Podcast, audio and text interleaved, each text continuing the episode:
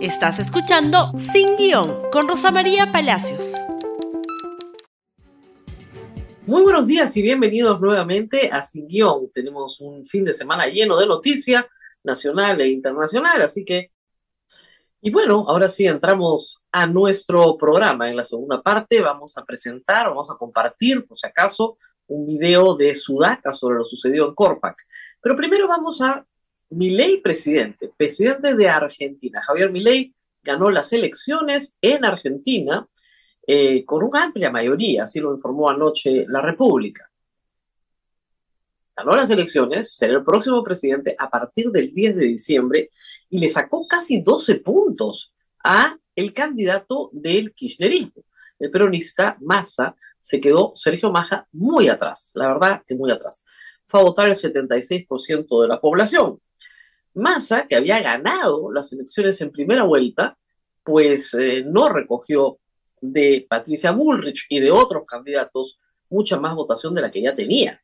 Esa es la razón por la cual Javier Milei cosecha, ¿no es cierto?, de los otros candidatos y pasa la primera vuelta largamente, largamente. Casi la un triunfo contundente que no dejaba lugar a, a dudas, unas elecciones muy eficientes, anoche mismo tenían el resultado, así que no quedó más que escuchar los discursos. Y primero salió Sergio Massa y dijo lo siguiente, por favor, reconoció la derrota ante Milei, dijo, los resultados no son los que esperábamos y simple y llanamente aceptó la victoria de su oponente, señaló que lo había llamado y que lo había felicitado.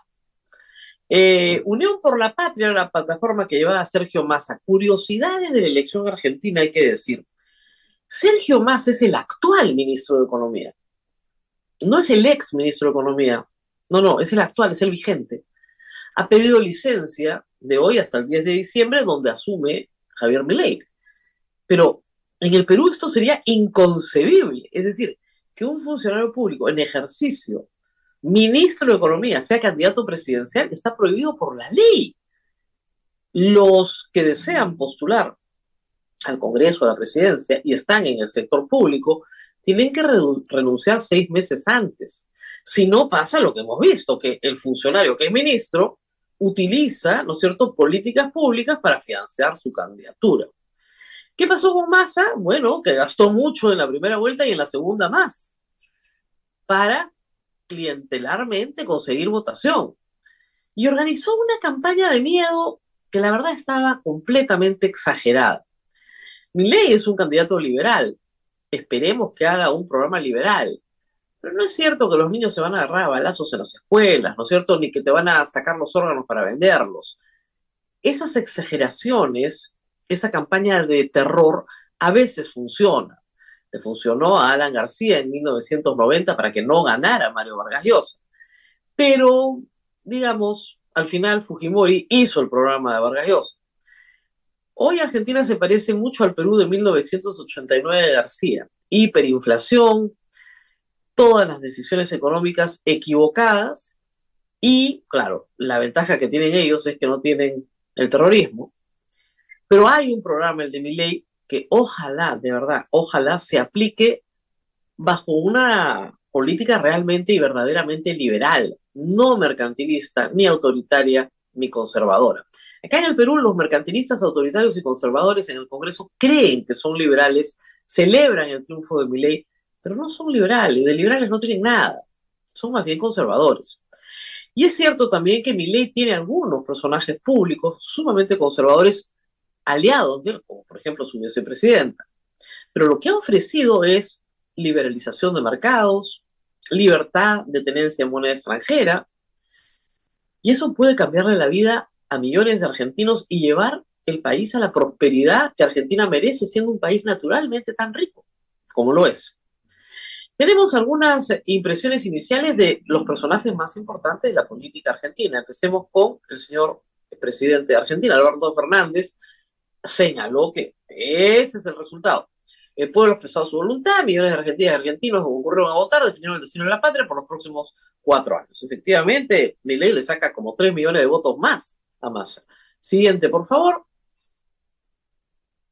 Soy un hombre de la democracia y nada valoro más que el veredicto popular. Confío en que mañana mismo podamos empezar a trabajar con Javier Milei para garantizar una transición ordenada. A la transición de tres semanas, ¿ah? Es nada. Siguiente, por favor. Agradezco a Sergio Massa, bueno, a Rosy Agustín, a los candidatos por la campaña que realizaron, valoro todo el trabajo que han hecho, junto con el enorme esfuerzo de la militancia, su gran capacidad, amor por la patria, han hecho gran parte de lo que el país los haya acompañado. Abierto y manifiesto respaldo. Siguiente, por favor. Eso en el Perú está prohibido, pero en fin. Por mi parte, seguir trabajando para fortalecer la democracia, las decisiones de la República en unidad con todos los sectores que integran el movimiento nacional, que siempre luchará por una patria justa, libre y soberana. Fernández entrega a, a Milei un país destrozado, destrozado. Un país que tiene 12% de inflación mensual y que va a tener que devaluar ya, porque toda esta farra, ¿no es cierto?, que han tenido en los últimos tres meses, hay que pagar la cuenta. Lo que hereda mi ley no es nada fácil, es lo mismo que se heredó en 1990 en el Perú. Y hacer reformas en una situación de ajuste tan grave siempre va a generar un descontento popular. Mi ley no tiene mayoría ni en el Senado ni en diputados propia. Con, ¿no es cierto?, el partido, la plataforma de Patricia Bullrich, sí puede tener en diputados mayoría, pero esa plataforma se está resquebrajando. Los radicales no están de acuerdo con el apoyo que se le dio a mi ley en segunda vuelta. Macri y Bullrich han llevado adelante esta propuesta de alianza, que esperemos se materialice en el Senado también, donde sí, ni con ellos tienen mayoría, pero por lo menos tienen una posición más sólida. ¿Es un problema gobernar sin el Congreso? Es un problema gobernar sin el Congreso. Pero en materia económica, en materia económica, que es donde están las papas que queman hoy en Argentina, sí se puede hacer mucho desde el Ejecutivo. Y eso es lo que hay que ver, cuál es la propuesta. Básicamente privatizar, es decir, reducir gasto público e incrementar ingresos del Estado, Dos, liberalizar todo el comercio exterior. Y tres, terminar con una política que tiene 50 tipos de cambio, donde francamente lo único que importa es el cambio a la calle. Y permitir la libre tenencia de moneda extranjera, bancaria o en casa o como quieras. Y eso gravitaría enormemente, sin necesidad de dolarizar el país, en cambiar toda la situación a dólares en tanto el peso se recupere. ley ha dicho que va a abolir el BCR y va a dolarizar la economía, pero eso no se hace de un día para otro. Y ha dicho claramente que es un plan de largo plazo. Mientras tanto, las medidas que se esperan son estas. La respuesta de los mercados al triunfo de Milei ha sido muy positiva. Las acciones argentinas se están incrementando en mercados internacionales porque se espera que se revalorice la empresa argentina. Y se espera que la exportación argentina, que ha sido el motor de la Argentina siempre para el desarrollo, realmente vuelva a ser lo que fue y no severamente castigada con impuestos, como ha sido durante todo el kirchnerismo. Esto fue lo que dijo Patricia Bullrich ayer sobre el triunfo de Milei. Ganó el cambio, felicitaciones a Milei por tu contundente e histórico triunfo. Este domingo ganó el cambio profundo porque venimos trabajando hace años. Somos millones de argentinos dispuestos a defender la libertad y el progreso por el que tanto estamos luchando, que ha sabido representar con ideas claras. Te felicito corazón, comienza una nueva Argentina, a la patria. Patricia Bullrich ha sido fundamental para el triunfo de eh, Milley, porque su endoce dio resultado, el endoce dio el de Macri. Es decir, decirle a la derecha menos radical y más moderada, o nos vamos a un cambio radical o no podemos, o no, no resistimos. ¿Qué más tenemos? Por favor, además de Patricia Bullrich, las palabras de Milley anoche. Vamos con un fragmento de su discurso de aceptación del triunfo. Vamos a volver a ser potencia. Por lo tanto, tengamos fe, recobremos la fe en nosotros, porque nosotros lo podemos hacer. Vamos con todo lo que no se puede hacer. Vamos, viva la libertad carajo. Viva la libertad carajo. Viva la libertad carajo. Y mañana a trabajar para poner de pie a Argentina. Muchísimas gracias. Viva la libertad carajo. Mañana trabajar difícil porque hoy día es feriado en Argentina, pero me imagino que se refería al mañana, ¿no?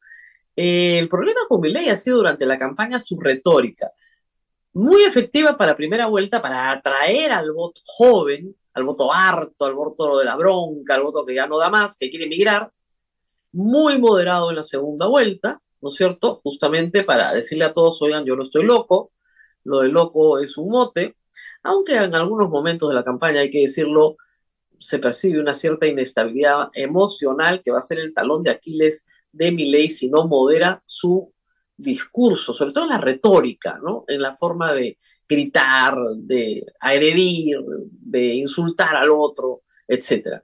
Si modera esa parte del lenguaje y hace un programa auténticamente liberal, no uno mercantilista, ¿no?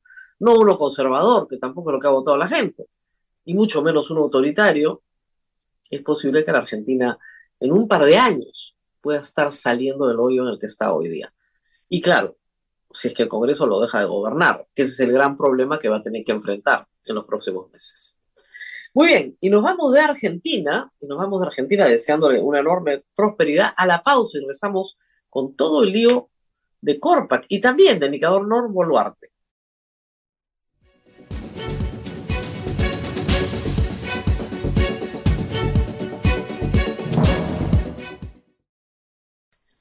Este ha sido un fin de semana en el Perú de audios y de videos. Primero, Nicanor Boluarte, Daniel Llovera publicó otro fragmento de la conversación entre la profesora Maritza Sánchez y el hermano de la presidenta. Esto sucede en el 2021, cuando Dina Boluarte era ministra del MIDES. Y Nicanor Boluarte expresa claramente su interés porque el PRONIET y otras entidades públicas vinculadas al sector de educación se mantuvieran en estado de emergencia sanitaria para que de esa manera se pudiera contratar sin hacer licitaciones. ¿Qué hace el hermano de la presidenta? Interesándose en esa época, el hermano de la ministra, interesándose en contratos directos de obra pública en el Estado. La primera preocupación ha sido si eso lo hacía o sea, si ese lobby lo hacía, si esa gestión de intereses la desarrollaba, incluso hablando con partidos políticos para que no censuren al ministro, si todo eso lo hacía cuando la hermana era ministra, ¿qué hará hoy cuando la hermana es presidenta? El comercio también publicó este fin de semana una extensa relación de prefectos, funcionarios del Ministerio del Interior, finalmente, vinculados a Nicanor Baluarte y al partido que está formando. Todo esto no huele bien, está bajo investigación en este momento en la Fiscalía por un presunto tráfico de influencias, donde la señalada, por supuesto, es la presidenta de la República, aunque ella diga que su hermano se puede reunir con quien se le pegue la gana. Sí, pues se puede reunir con quien se le pegue la gana, pero no puede darle puesto de trabajo en el Estado a los amigos con los que se, con los que se reúne. Lo mismo con el señor Otaro. El señor Otaro es libre de reunirse con quien quiera, con las señoritas que desee pero si después visita a la señorita en su casa y esconde el carro, ¿no es cierto? Puede reunirse con quien se le pegue la gana, pero no le puede dar un puesto en el Estado. Ese es el problema. Ese es el tráfico de influencias. Pero tal vez el video más importante de este fin de semana lo aporta Sudaca, una primicia de Juan Carlos Tafur. Él mismo narra cómo entregan a Sudaca un video completo y el audio completo que se graba en otro micrófono de lo sucedido en la torre de control en el accidente aéreo tan trágico ocurrió el año pasado, donde mueren tres bomberos. Con el permiso del director de Sudaca, Juan Carlos Tafur, vamos a pasar parte de este reportaje. Corpac ha dicho lo suyo también y después explicaremos por qué, pero veamos primero lo propalado este fin de semana por Sudaca. Adelante torre de descontrol. Esto es lo que sucedió realmente el 18 de noviembre del 2022. 2 de la tarde con 32 minutos. El controlador de tránsito aéreo Reinaldo Bravo llega a su turno en precarias condiciones de salud.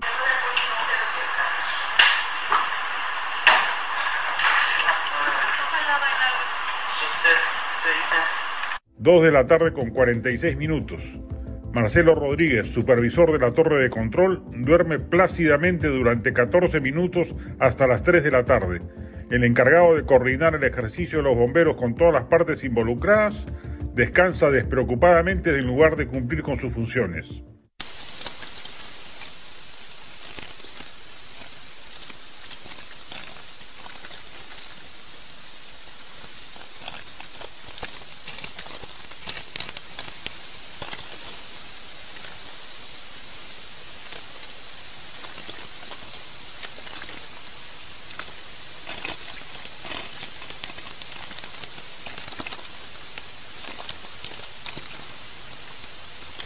3 de la tarde.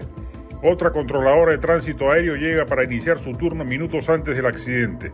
Sin ningún reparo, ella se echa, se acomoda con su almohada y se tapa con una manta. Su supervisora se acerca y en lugar de llamarle la atención, le cambia la silla para que pueda descansar más cómoda.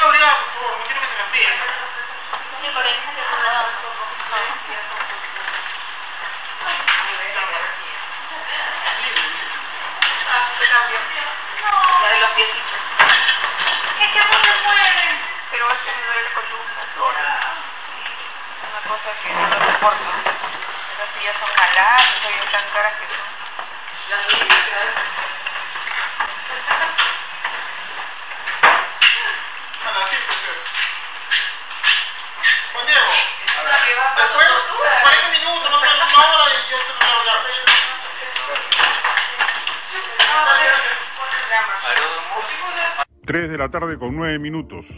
El controlador Reinaldo Bravo da la autorización a los bomberos aeronáuticos para iniciar el ejercicio de tiempo de respuesta.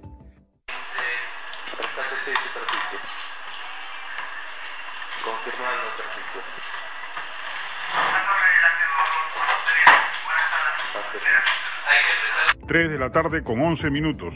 El personal de torre observa el acercamiento de los bomberos y del avión al mismo tiempo sin ningún tipo de reacción para evitar el accidente.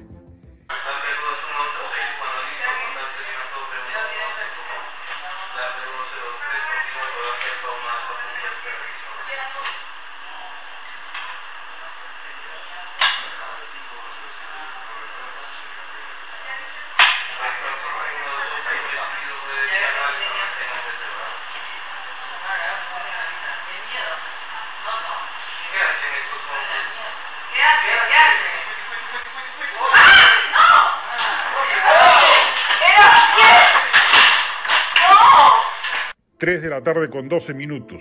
Supervisora de Torres reclama a los controladores y les pregunta si coordinaron que el ejercicio debía realizarse fuera de pista. Pero ¿cómo lo han coordinado? ¿No ha sido que fuera de pista? No, pero no,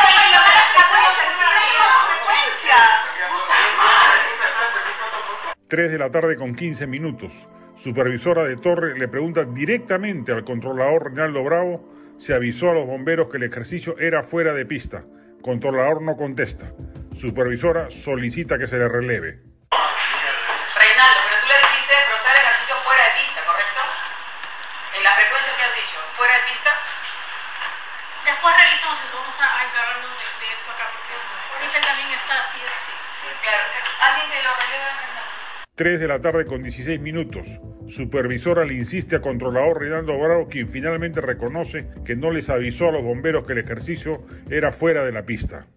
Sí, pero cuando tú le has dicho, le has dado la instrucción es fuera de pista. Pero no le dicho fuera de pista, le he dicho, le he dicho autorizado a la pista.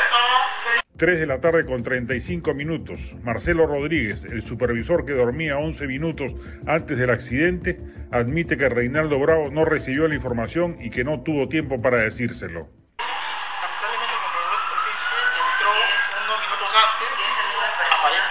aparentemente no ha recibido usted la información. Fuimos afuera, había otra persona encargada, justo con esto el controlador se retiro y ocurre este 3 de la tarde con 43 minutos. Marcelo Rodríguez acepta que los bomberos sí le dijeron que querían ingresar a la pista. Este hecho fue negado posteriormente por todos los funcionarios de Corpac. El grupo concluye que los bomberos entendieron que habían recibido esa autorización. A mí sí me dijeron para ingreso a pista, pero previa autorización y cuando no hubiera tránsito. Entonces tenemos entendido seguro que Reinaldo entonces ingresar a la pista. 3 de la tarde con 44 minutos. Marcelo Rodríguez reconoce además que todos conocían los detalles menos Reinaldo Bravo. Controladora que hizo el relevo con Bravo admite que ella no le informó nada sobre el ejercicio.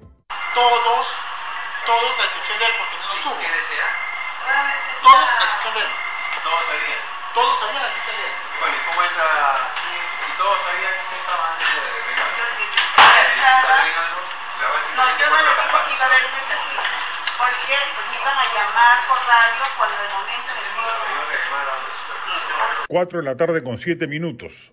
A pesar de que previamente llegaron a otra conclusión, Wilber Ruiz, coordinador general de la torre de control, solicita un informe a cada uno de los controladores y les pide que se cierren en que jamás supieron que bomberos deseaban entrar a la pista.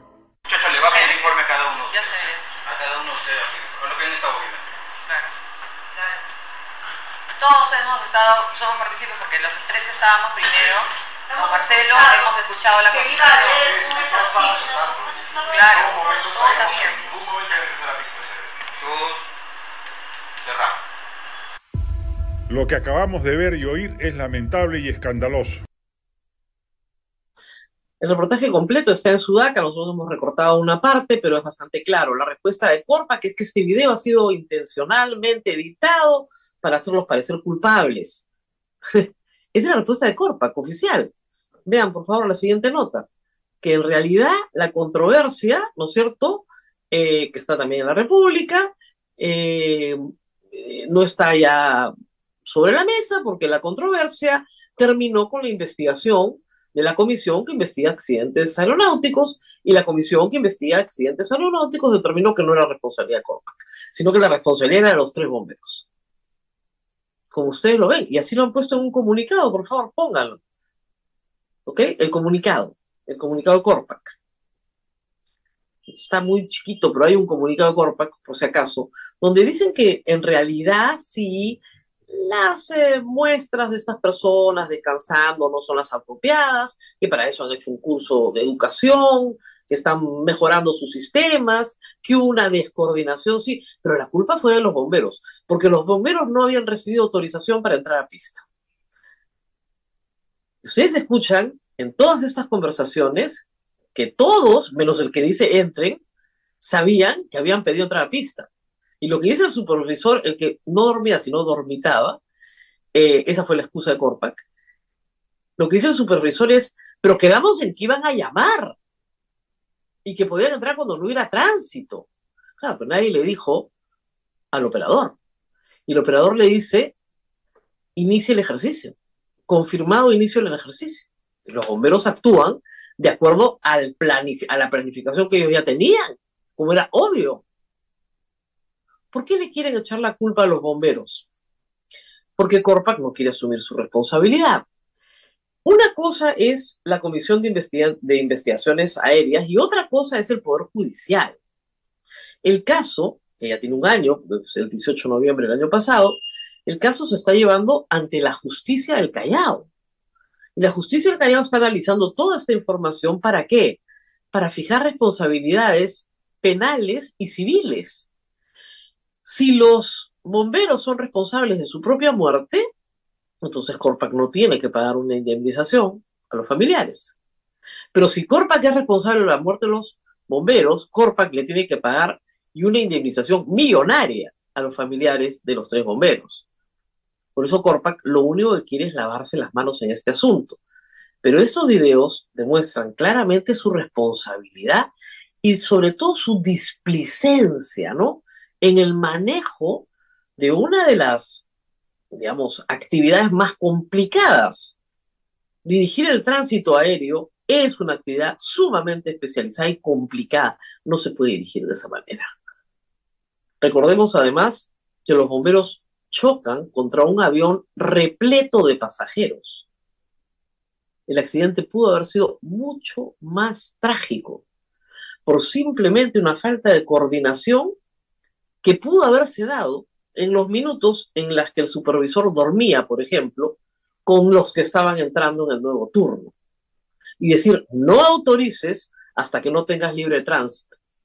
Sí, en efecto, el bombero tendría que haber dicho, ¿nos autorizan a pista también? Porque la defensa del controlador es, yo no los autoricé a entrar a pista. Y, había, y, tenían que, y yo tenía que darles un permiso específico para entrar a pista. Y nada se puede sobreentender en este tipo de operaciones, todo tiene que ser confirmado. Pero creo que la responsabilidad de Corpac en esto está bastante clara. Muy bien, esto ha sido todo por hoy. Nos reencontramos el día de mañana. Compartan este programa. Chao, chao. Gracias por escuchar Sin Guión con Rosa María Palacios. Suscríbete para que disfrutes más contenidos.